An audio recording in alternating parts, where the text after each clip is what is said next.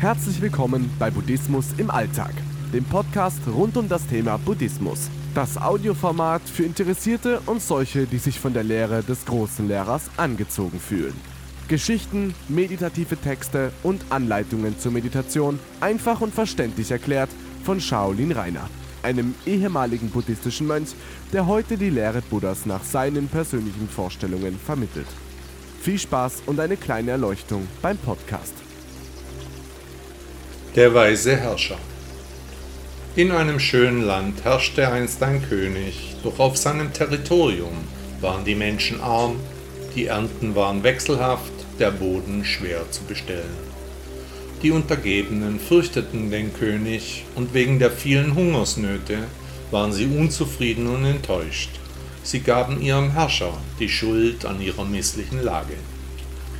An den Umständen konnte das Oberhaupt nun wahrlich nichts ändern. Er bemühte sich nach Kräften, aber seine Möglichkeiten waren begrenzt. An einem schönen Tag rief der Herrscher seine Untertanen auf den Marktplatz zusammen. Er hatte Neuigkeiten zu verkünden. Mit Murren fanden sich die Bewohner seiner Hauptstadt zusammen. Voller Angst und Neugier warteten sie dicht gedrängt auf das Erscheinen ihres Regenten. Was wird wohl kommen? Was ist so wichtig, um eine Versammlung einzuberufen?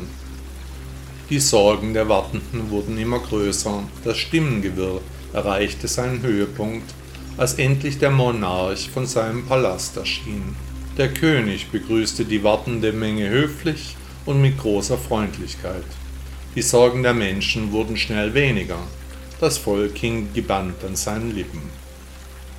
Er sprach mein Sohn soll nicht als Prinz aufwachsen.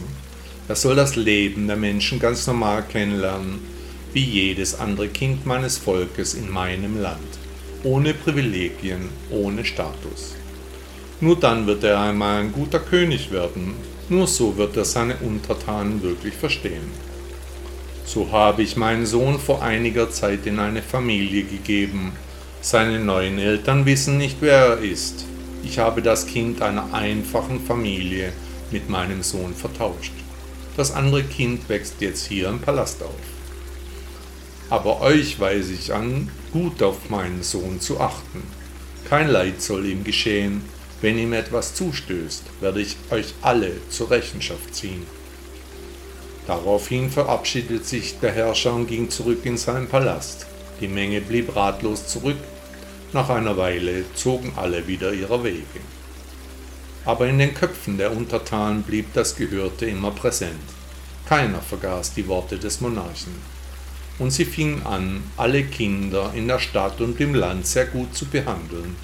Es konnte schließlich jedes Kind das Königskind sein. Die Zeit verging, Jahr um Jahr ging vorüber, die Kinder wurden erwachsen, bekamen selbst Kinder. Immer noch wusste niemand, wer denn der Prinz ist. Durch die Liebe und den Zusammenhalt der Gemeinde untereinander entwickelte sich das Land und die Stadt prächtig. Das Gebiet des Herrschers entwickelte sich schnell weiter. Es wurden viele Schulen, Bibliotheken und Krankenhäuser gebaut. Und auch die Stimmen der Kinder wurden mehr gehört als in anderen Ländern. Die Meinung eines Kindes hatte in diesem Land nun großes Gewicht. Die Menschen waren zufrieden und glücklich, erreichten einen gewissen Wohlstand, das Land war nicht wiederzuerkennen. Und warum? Weil ein jeder einen jeden wie einen König behandelt hat. Der weise chinesische Philosoph Konfuzius sagte einmal, was du mir sagst, das vergesse ich. Was du mir zeigst, daran erinnere ich mich. Was du mich tun lässt, das verstehe ich.